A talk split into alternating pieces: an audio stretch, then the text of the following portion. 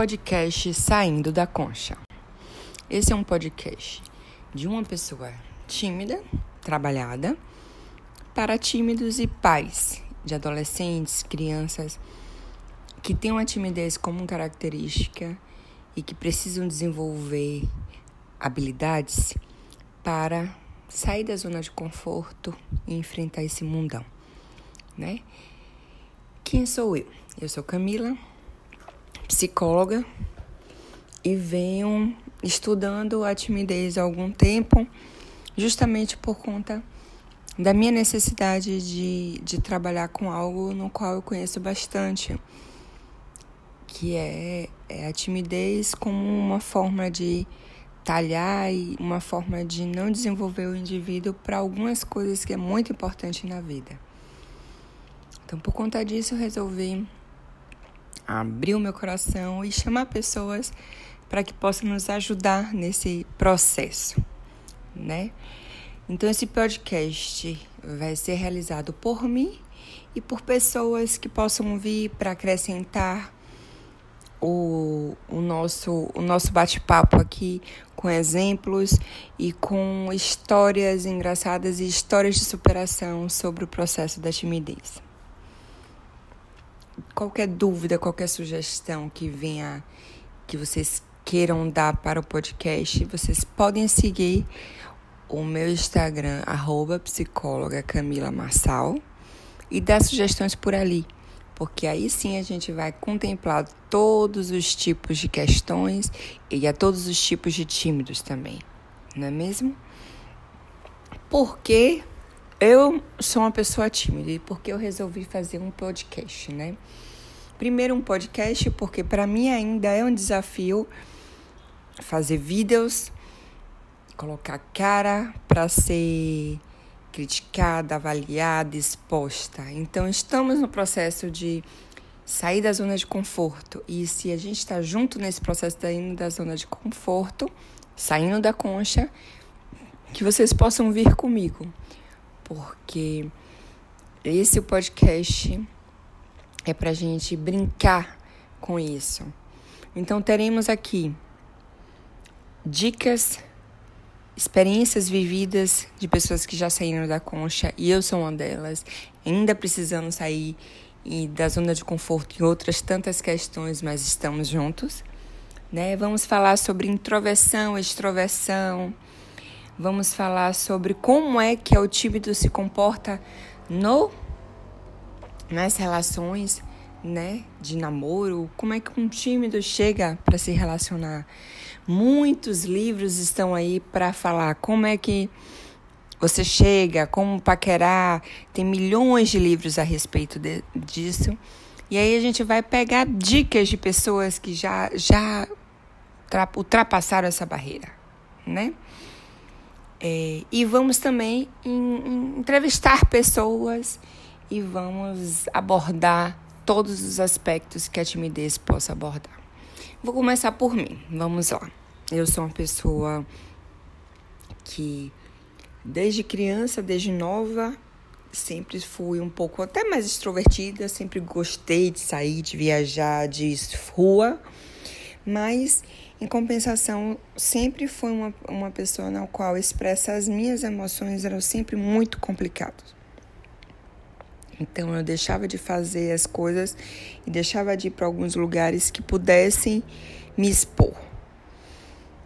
Um exemplo disso era. Tenho dois exemplos para falar que foram momentos que estão gravados na minha memória e hoje em dia eu consigo dizer que já superei, mas que estão aqui que foi um deles foi quando eu eu estava na sala de aula e é, sentada na cadeira e a, e a professora pediu para que a gente pudesse ler em voz alta uma parte do texto.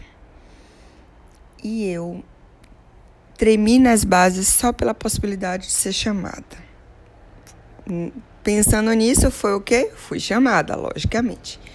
Quando eu fui chamada para ler algo que não tinha nem sido escrito por mim, mas só a sensação de estar lendo em voz alta, que estar todo mundo olhando para mim naquele momento, porque era o que eu estava na minha cabeça, eu comecei a chorar.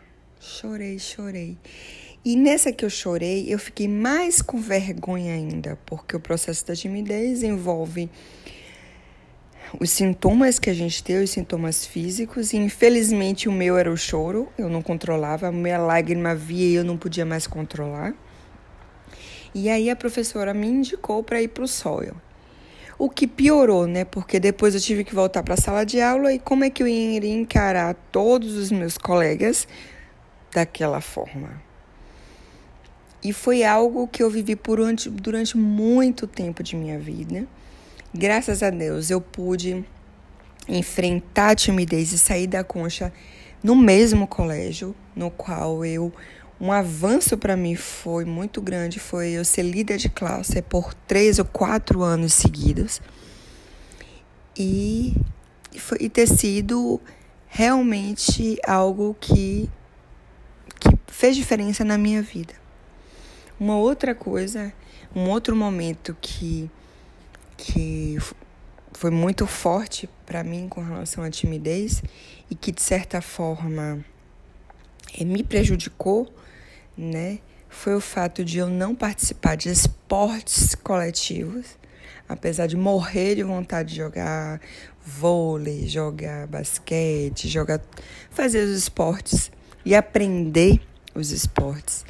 Mas eu não ia porque eu morria de vergonha por não saber o que está fazendo. E quem é que aprende a fazer uma coisa já sabendo, não é mesmo? E aí, por conta disso, eu não fui pro esporte.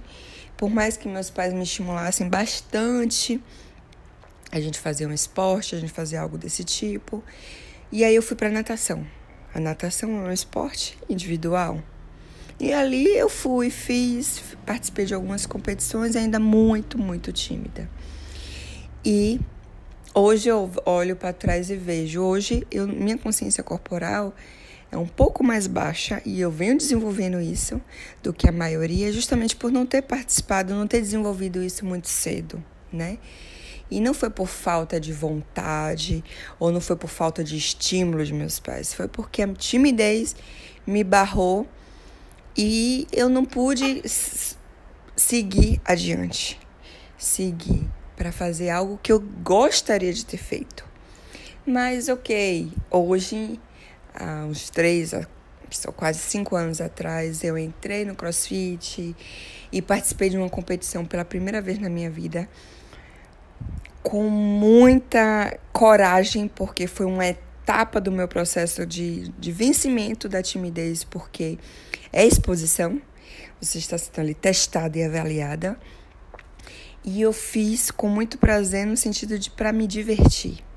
Foi esse o meu objetivo e gostei né? Mas com desafios por conta do próprio estímulo que eu não tive ao longo da vida, né? Então esses são os, alguns dos meus casos e por isso eu resolvi estudar sobre a timidez para ajudar é, jovens, crianças e até adultos que queiram se desenvolver, né? E que queiram treinar habilidades para que possam é, sim falar em público, em público para que possam ser o que quiserem ser e não deixarem que a timidez e o nosso medo de ser ridicularizado, como alguns falam, nos atrapalhem. Tá bom? Então esse é o projeto podcast Saindo da Concha. Espero que vocês gostem e sigam lá no Instagram psicóloga Camila Massal. Beijo e até a próxima.